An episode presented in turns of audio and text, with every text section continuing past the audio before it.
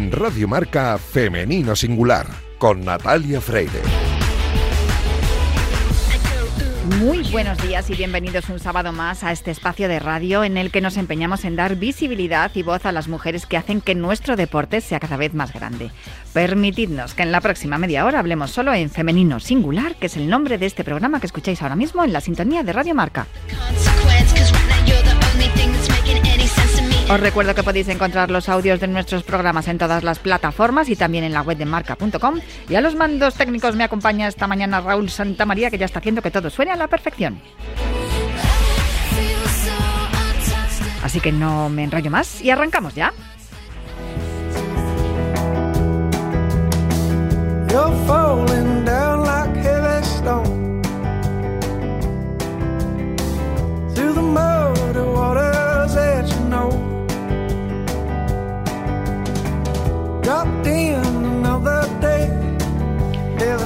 La disciplina de cross country olímpico consiste en un circuito de montaña con un máximo de 5 kilómetros por vuelta, con zonas técnicas de subidas y bajadas. Hace unas semanas se celebró el Mundial y nuestra protagonista de hoy se convirtió en campeona del mundo por segundo año consecutivo. Nada extraño habría en esto, de no ser porque hasta 2016 ni siquiera era aficionada al ciclismo. Por entonces tenía 40 años, tres hijas, después de tres embarazos seguidos, y una hernia lumbar. Para recuperarse del dolor le recomendaron hacer ciclismo, pero no dejaba de ser un hobby, puesto que ella ya tenía su actividad profesional como fisioterapeuta y la fundadora del centro especializado en deportistas Invicta Salud Deportiva. Ya fuera como terapia para mejorar su hernia lumbar o como hobby, descubrió que el ciclismo se le daba muy bien y por eso se inscribió en algunas carreras. Casi sin darse cuenta empezó a subirse a los podios y nació una ilusión que crecía cada día, según sus propias palabras.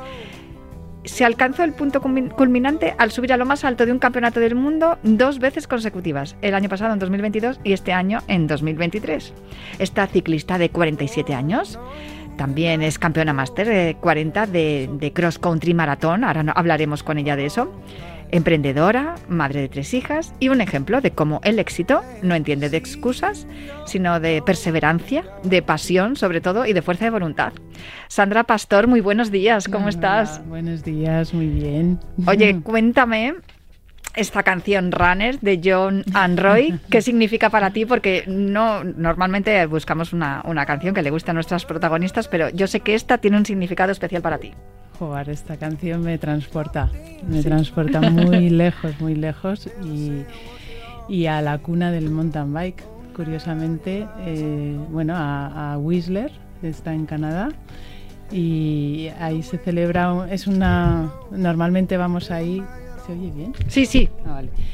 Eh, ahí es un sitio que hemos ido muchos años seguidos, es la cuna del mountain bike y, hay una feria que se llama Crownworks y, y es todo lleno de bikers, eh, exposiciones, carreras y entre ellas pues hay, hay una especie de, de cine donde los propios bikers hacen unos cortos y hay un concurso de cortos. Entonces te puedes imaginar, estás ahí en, Canadá, en, medio de un bosque, rodeada de todos los ciclistas del mundo.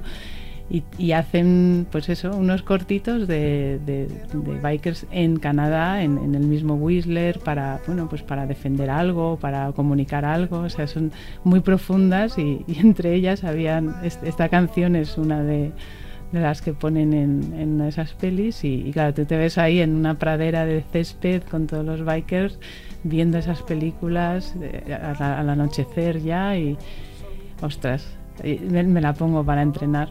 bueno, esta y muchas más de ese estilo pero sí, me transporta. Es un lugar muy especial. Bueno, hay que agradecer a Sandra Delgado las gestiones y también, aparte de tu equipo, porque sé que tu familia es un equipo para ti, eh, por, por, habernos chivado ¿no? esto de esta canción que, que, nos encanta siempre empezar con, con, música. La cuna del mountain bike. ¿Por qué el mountain bike? Porque he comentado que tú empiezas a montar en bici eh, pues para curarte de esa lesión que tienes, eh, esa lesión lumbar, una hernia que, que no te sale por hacer deporte, sino por otra circunstancia. Claro, pues pues las tres nenitas tan seguidas, pues al final el cuerpo se nos queda reventado. Luego mi trabajo es fisioterapia, que también es muy físico, entonces enfrentarte a la vida laboral y familiar sin músculos, porque el, embarazo te deja reventada, mm. entonces bueno, pues ya tirar de todo tu cuerpo sin esos músculos es ahí donde estás haciendo daño a, a ese canal medular que, que, que provoca pues eso, la hernia discal famosa. Y además que, claro, todo lo que mm. es una invasión, lo que sufren las mujeres, ¿no? Que es bendita invasión porque adoramos a los niños y además de, eso depende también nuestra especie.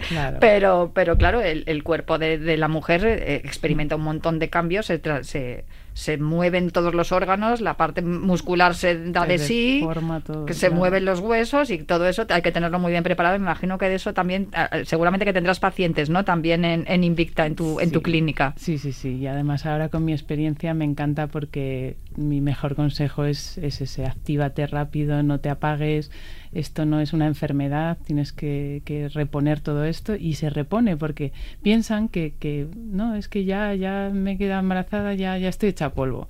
Que no. Y, les digo, mira, tengo tres hijas y mira dónde estoy ostras, se quedan con los ojos así y a ver, por lo menos ver que es posible, porque yo creo que todos, todas tenemos esa, ese concepto, ¿no? Vale, ya tenemos hijas, ya se acabó todo. ¿no? Y a lo mejor hay una profesional que, que tuvo, pero a lo mejor crees que es porque, pues yo qué sé, pues porque estaba rodeada de gente, pero es que es ponerse, o sea, al final obviamente como necesitas de un equipo como hablábamos ahora el apoyo logístico importante ayuda muchísimo. O sea mi deporte es individual pero yo tengo un equipo atrás que, que, funciona a la perfección. Si no no podría obviamente. Hablamos mucho de, de, estas cuestiones en este programa porque evidentemente las mujeres somos las únicas personas de la humanidad que podemos ser madres y, y, las deportistas tienen que ser madres si lo desean evidentemente mm. y cuando quieran la mejor edad para ser madre es entre los 25 y los 30 años, que suele coincidir con la parte más de mejor rendimiento deportivo de, las mujeres, y sin embargo, eh, tú lo estás viendo ahora mismo, ¿no? Que si tienes mm. una preparación previa al embarazo y al parto, luego también la recuperación es mucho mejor, con lo cual el deporte tiene que estar siempre ahí. Siempre, no, pero no solo para el embarazo, cuando te van a operar de un ligamento cruzado, que, que pues te dicen, eh, ven a la operación preparada y luego la recuperación es mejor. O sea que al final es eso. Y encima tú ya prevés que va a venir un, un daño a tu cuerpo. Pues venga, prepárate, tienes al bebé y luego continúas. O sea que sea un, estado nada más. No... Y que sea algo que se, que se, vaya produciendo de forma natural, que claro, tiene un proceso, un trabajo, porque no es lo mismo claro. hacer deporte para divertirte que hacer deporte para, para mm. recuperarte de, de, un parto, evidentemente. Vamos a hablar de, em, de lo que tú les dices ¿no? a tus pacientes, que mm. mira, yo soy campeona del mundo, dos veces campeona del mundo y, tengo tres hijas, no, no impide, o sea, el hecho de ser madre no impide que puedas seguir haciendo tu actividad deportiva mm. y rendir además en, alto nivel como mm. estás haciendo tú después de estos tres embarazos. Pero yo quería preguntarte, ya que estábamos hablando de la parte clínica, ¿tú recibes en tu, en tu clínica, recibes eh, más hombres o más mujeres? Más hombres. Más hombres. Se cuidan mucho más. La mujer normalmente viene ya arrastrada, viene ya reventada y dice, no, es que ya no aguantaba más y llevo dos años. Y yo, pero ¿por qué? Y en cambio el hombre, pues eso, no, ayer me empezó a molestar y viene y se cuida. O sea, es así de sencillo. Eh, pero ellas pues intentan, no, es que tengo muchas cosas que hacer, es que tengo que hacer, si es que no tengo tiempo, es que no tengo vida. Y yo les echo unas broncas que, que bueno, pues como hay confianza ya... Esto tiene que ver un poco con la conciliación más, ¿no? O cómo está montada la sociedad, o cómo es... Pero yo creo que... o con la filosofía de vida de las mujeres que nos hemos montado la historia de que somos superwoman y tenemos que hacerlo todo nosotras. Yo creo que es más superwoman porque yo creo que el hombre actualmente está mucho más colaborador. Vamos, no, no, no hay color. Eh, mis madre, mi madre de la generación esos no, no ayudaban en nada, pero ahora el hombre ayuda. Lo que pasa es que hay que decírselo, pero es que eso te pasa con el, con el hombre en general. O sea, mm. un hijo le tienes que decir, ayúdame a poner la mesa, de él no va a salir. Eh, vamos a poner la mesa o voy, voy a acompañarte a, hacer un trámite que, necesites compañía a los hombres normalmente hay que guiarles y si luego son buenísimos todos. Claro que sí, además no podemos vivir sin ellos. Claro, pero pero la culpa, a ver, la culpa, o sea, la, mujer yo creo que en lo que en lo que erra es eso, que, que no, no le dice, échame una mano, que tengo que ir al fisio. Bueno, de hecho me has comentado antes de empezar la entrevista que son muchos los, Son las, ellos. las parejas las que te dicen, oye, te voy a pedir cita para mi mujer que está reventada, Que la sí, pobre. que sí, que hay eh, un porcentaje muy alto, la llama el marido para, para pedir la cita a la mujer. ¿Y también has notado que se ha incorporado la mujer más a la actividad deportiva? Que te vienen ahora más mujeres con lesiones deportivas que no tienen Sí. que ver simplemente con el hecho de su actividad profesional. Sí, sí, sí. Sí, y además eso, eso fíjate, en, el, en ese caso la mujer se cuida más. La mujer deportista sí evita la lesión, porque ahí ya le estás quitando un- una vitamina de su día a día. O sea, al final el hacer deporte es el que te permite luego llegar a casa con energía, ir al trabajo con una sonrisa, eh, enfermarte menos, eh, vivir, vivir más sana, sentirte más guapa. O sea, te da tanto el deporte. Entonces, cuando la mujer llega ya a conocer eso, se cuida más. Eso sí es cierto. El deporte como terapia en todos los sentidos, psicológico, físico, nutricional, etcétera. Sí, sí, sí, sí. Bueno, pues hay, desde aquí, chicas, os lo decimos siempre, eh, tenéis que hacer deporte para manteneros Sí. eh, saludables y felices en, en todos los sentidos. Pero vamos a hablar de tu, de tu actividad deportiva, que es por eso por lo que te hemos invitado, básicamente. A ver, tú llegas, empiezas a, a montar en bici. Cuéntanos cómo, cómo ha ido todo ese proceso hasta llegar a ser dos veces campeona del mundo. Pues todo ha sido a raíz de, de lesiones físicas, no, no te creas. O sea, que te obliga, el, el sentirte mal te obliga a hacer algo para sentirte bien. Sí, sí. Ah, Y también mi, mi cabezonería, ¿no? Que, que no quiero estar parada. Pero en el momento de mi espalda yo llevaba muchos años arrastrándome, trabajaba agarrándome a la, a la camilla para tratar a los pacientes. O sea, En casa Sí. del herrero, cuchillo de palo, Sí, ¿no? sí, Como sí. dice el refrán. Pero lo intentaba, ¿eh? O sea, me, me trataba, hacía pilates, pero todo era como demasiado light. Hasta que un día dije, mi cuerpo necesita más. O sea, no, no es enfocarme en un ejercicio o en un área de mi cuerpo. Creo que necesito algo global. Y claro, pensando en la bici, que es el que menos impacto recibes, porque el, el correr se, se- se te tiene que olvidar con un dolor de espalda. Y, y- y por eso pues dije la bici y encima con, con suspensión para que, para que no sea, porque hay bicis rígidas que no absorben nada de impacto y luego las dobles que tienen un amortiguador y entonces para la espalda pues siempre vas un poquito más, Como si te fuera meciendo. te iba Ah, meciendo sí. un poquito, entonces es más controlable. Entonces dije, vamos a hacer bien las cosas, cogí un, un biomecánico eh, y, y entre los dos vamos a diseñar para que aquí no reciba fuerza, ta, ta, ta. Bueno, pues estuvimos ahí unos días moviendo arriba, abajo, tal. Y luego ya empecé a montar en bici con este mismo biomecánico que, que luego, eh, vamos, él era también entrenador y es un chico encantador. O sea, que fue él un poco el que te recomendó que, te, que empezaras con la bici. ¿Se te ocurrió a ti y él te ofreció No, tu ayuda? Fui yo a buscarle Sí. Porque necesitaba su eh, sabiduría sobre la, la biomecánica de la bici y junto a la mía pues crear eso y entonces él se involucró mucho y dijo yo te puedo ayudar venga Qué bueno. pues empezamos y, y- y él veía lo que él, él veía pues intentábamos corregir pero no tardamos nada o sea a la semana yo ya me empezaba a encontrar mejor a las dos semanas mucho mejor y al mes no me acordaba de mi espalda Qué bueno. es que es, es que es muy fuerte. Yo, yo llevaba cuatro años con dolor constante y yo ya, bueno, pues esto será así. Claro, con ese resultado tan, tan rápido, ¿no? Una vez que coges Mm. la bici y te das cuenta de que se alivia absolutamente todo Mm. tu dolor, eh, pues empiezas a disfrutarlo, ¿no? Imagino. Claro, entonces ahí dices, yo esto no lo suelto. Y encima es divertido. Y Porque claro, no es lo mismo ir, ir por la carretera que te la vas jugando con los coches Sí. que tirarte por el monte como haces tú con la mountain Claro, bike. claro, nah, eso es que es como las cabras. Es que eso es lo mejor. Me, me ha salido la jugada, vamos. Tú fíjate que cuando hablamos de trail running, has, has comentado lo de correr, hay muchísimas mujeres que se han incorporado Sí. al trail running, incluso yo diría que están igualando a los hombres y yo no sé si con el ciclismo vamos por ahí también, porque Sí.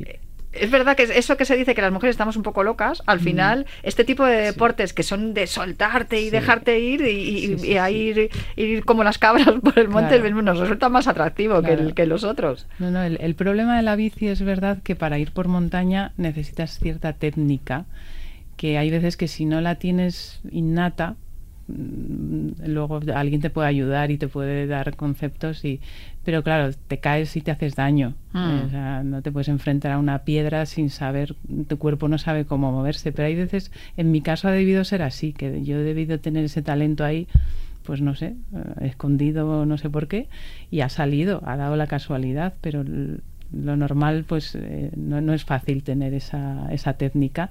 Y claro el running el trail running tiene también su técnica. Sí, sí, sí. pero eh, yo creo que diriges mejor tus piernas que una bici.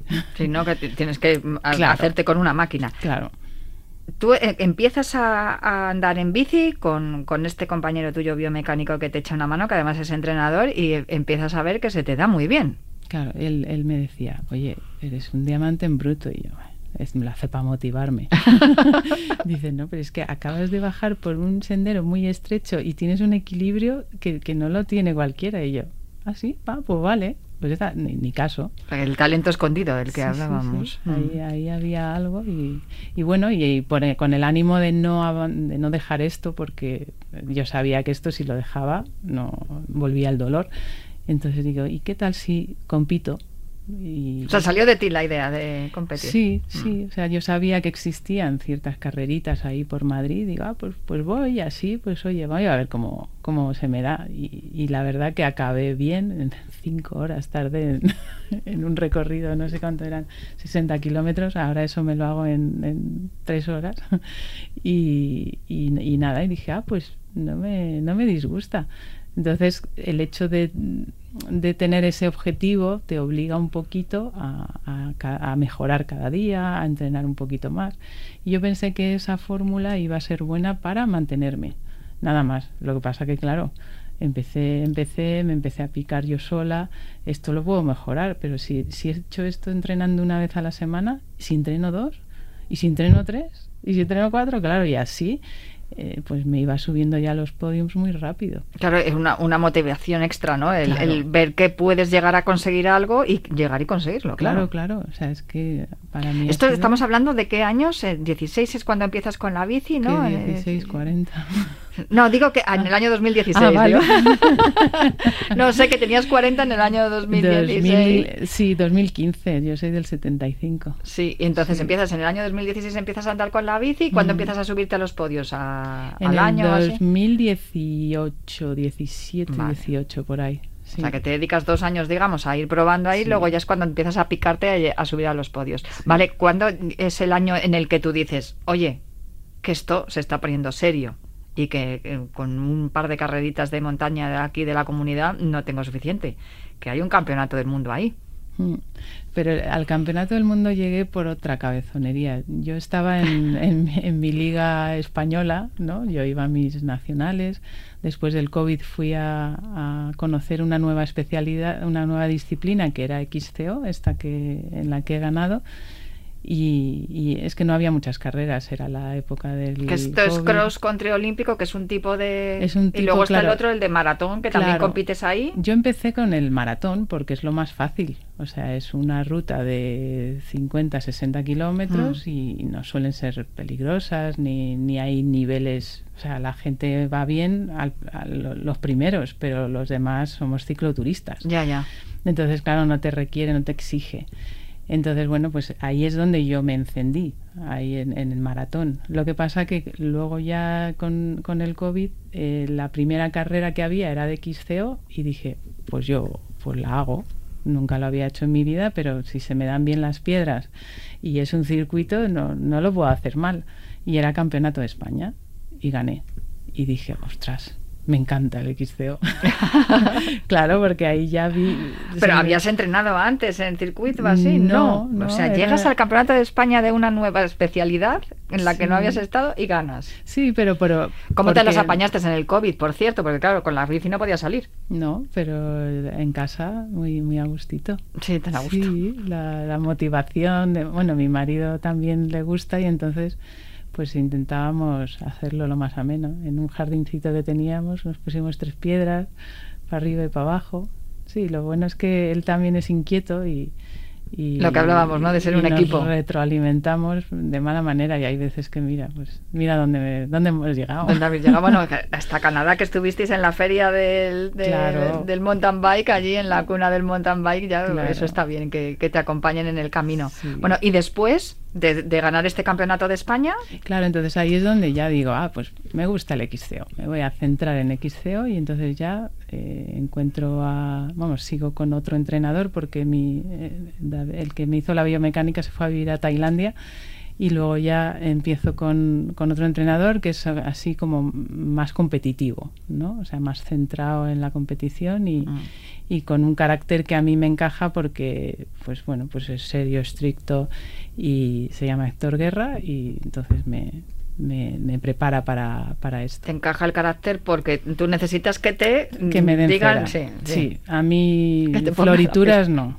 Entonces, eh, nunca, o sea, es otra forma. Yo funciono mejor así. Hay gente que no, pero yo funciono mejor. Y Héctor te dice, mm, vamos para el campeonato del mundo. No. Ah, no. No, no, no. Fue eh, él, él es pasito a pasito, ¿no? Todavía te queda mucho que aprender. Primero aprende a pedalear y luego tal. Eh, primero aprende a montar en bici y luego tal. Él siempre te echa para atrás, para atrás, para atrás. Pero luego ha tenido que callarse. no, hombre, ya con dos campeonatos del mundo me imagino que sí. Ya lo, conseguí pasados cuatro años. Pero bueno, el campeonato del mundo llega porque eh, yo ya empiezo a hacer Copas de España, hago campeonatos de España, empiezo a, ser buena en, en XCO, centrada en XCO y tengo un accidente mm, que no se puede llamar ni accidente porque es el pie contra el suelo, fracturé mi calcáneo y entonces eso ya me dejó me tuvieron que operar y me quedé, pues eso, eh, con una escayola y una pierna como un palillo. Hmm. Y dije, necesito un objetivo. Y era junio. Y entonces en junio ya las carreras suelen ser en octubre, los campeonatos o septiembre. Y dije, ay, no me da tiempo a llegar. A ver, una carrera que sea dentro de nueve meses más o menos, pum. Y me dijo un amigo, pues mira, en Argentina, campeonato del mundo de XCO. Pues allá que voy me da igual. O sea, nunca hubiera pensado ir a un campeonato del mundo, habiendo solo ganado un campeonato de, de España y haciendo solo siete carreras de XCO. Me da igual, pero quiero ese objetivo. O sea, que la rotura de, de tu... De... mi calcáneo fue el que me llevó ahí. Entonces yo ya... Eh, mi recuperación, o sea, ya no solo eh, fisioterapéuticamente hablando, sino deportiva. Entonces yo fisioterapéuticamente eh, arriesgué muchísimo más que con un paciente, empecé a hacer cosas que, que, no haría con un paciente. Con un paciente siempre tienes un poco, un poco más conservadora, no sabes cómo va a reaccionar, pero yo fui muy bruta, muy bruta y, y me salté todas las normas. Y podía, podía haberte salido mal. Podía, pero nunca lo tenía en la cabeza que podía salir mal. Al revés, yo sabía que todo estaba iba a salir bien. Muchas veces funcionáis también por sensaciones los deportistas, ¿no? Si tú te encuentras con esa fuerza mental, física y, emocional, tiras para adelante. Sí, no, además yo veía... Si, te respondía el talón, pues nada. Sí, sí, sí, además que un día dolía, eh, al día siguiente dejaba de doler puedo seguir. A ver, esto que dicen siempre los fisioterapeutas y los traumatólogos, que no puedes forzar la vuelta, que hay que, hay que respetar los mm. tiempos, tú te lo saltaste a la Yo me salté todo, pero muy mal, Sandra. Hay que decir que los traumatólogos hacen muy bien su trabajo y, y, a ver, y lo normal es hacerlo así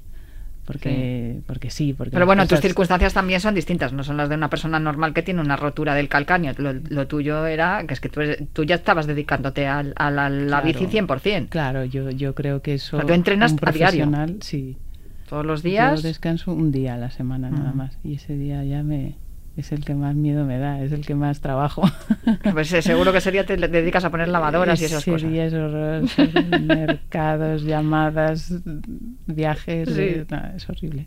Bueno, entonces, te pones como objetivo, sales del, del, quirófano y como objetivo Argentina, 2022, campeonato del mundo. Sí, sí, y yo he, ido a una carrera como, vamos, coja, que no podía ni, ni subir al podio, que, que gané encima, era una del pueblo de mi pueblo Villaviciosa de Odón. Un saludo para la gente de Villaviciosa de Odón. y, y, la gané, o sea, yo fui pues eso para dar pedales, o sea, porque yo daba pedales con, con las, o sea, sin apoyar el pie yo daba pedales, que eso se puede, que eso no pasa nada, no hay, no hay impacto. No, de hecho se recomienda para cuando hay algún tipo de rotura, la bici estática. Para activar un poquito, lo, estática, claro, pero yo me mantengo estática en la bici. Madre mía. Entonces, claro, sea, yo ya empecé desde, pues en septiembre, si en junio me operaron, en septiembre fue la carrera de los mosquitos. Y ganaste. la gané. Otra motivación más. Y, claro, entonces dije, esto va a funcionar. Y seguí, seguí, seguí. De hecho, ese año gané todo en, en Copa de España de XCO. Y, y, yo decía, esto está funcionando. E iba con la pierna estrecha, ¿eh? O sea, no, no había ganado toda la musculatura. Uh -huh. De hecho, llegué al Campeonato del Mundo con... Bueno, sigo teniendo menos musculatura pero es eso, es la, la, la ilusión, las ganas y de, de, bueno, que la otra pierna también aprieta, claro. Llegas sí. allí y está cayendo el diluvio universal. Sí. Y eso a ti te favorece, ¿no? Porque eres debutante en una sí. competición como esta, no conoces el terreno y sí. bueno, pues a que sea lo que Dios quiera. Sí, además me defiendo en barro. De hecho, la que gané en, en España era con barro también, fue en uh -huh. Valladolid y cayó el diluvio y yo lo pensé, dije, yo creo que he ganado porque era barro porque se me da bien, tengo muy buen equilibrio y, y esas situaciones, hombre, también he esquiado toda mi vida, uh -huh. entonces yo creo que el deslizamiento se, se, va bien. se me da bien. Y, y, y, claro, yo decía, que llueva, que llueva. Digo, si este es mi terreno, o sea, siempre van a... A ver, esto pasa en hombres y en mujeres, uh -huh. o sea, menos gente sabe conducir en, en, en barro, entonces yo quería que lloviera. Y llegas allí, a Argentina, te haces con el campeonato del mundo y el año que viene, o sea, el año siguiente, que ha sido este año, hace unas semanas, te plantas allí de nuevo y dices, vaya sol Joder, de justicia. Un sol. claro, ahí dije, ostras, aquí es donde realmente se va a definir. Pero esta vez llegas sin roturas y sin ningún sin nada, nada sin, con no, un no. año normal, sin ah, confinamientos total, y sin nada. O sea, perfecto. totalmente preparada. Y allí el solazo, pero claro, ya llegabas como favorita porque llegabas defendiendo el título. Sí, y eso impone mucho. Mm. Eso da más miedo que el primero, porque el primero tú llegas a lo que sea. Si esto era terminar y ya está. Y la experiencia y, y la liberación de, de, tu, de tu lesión y tal.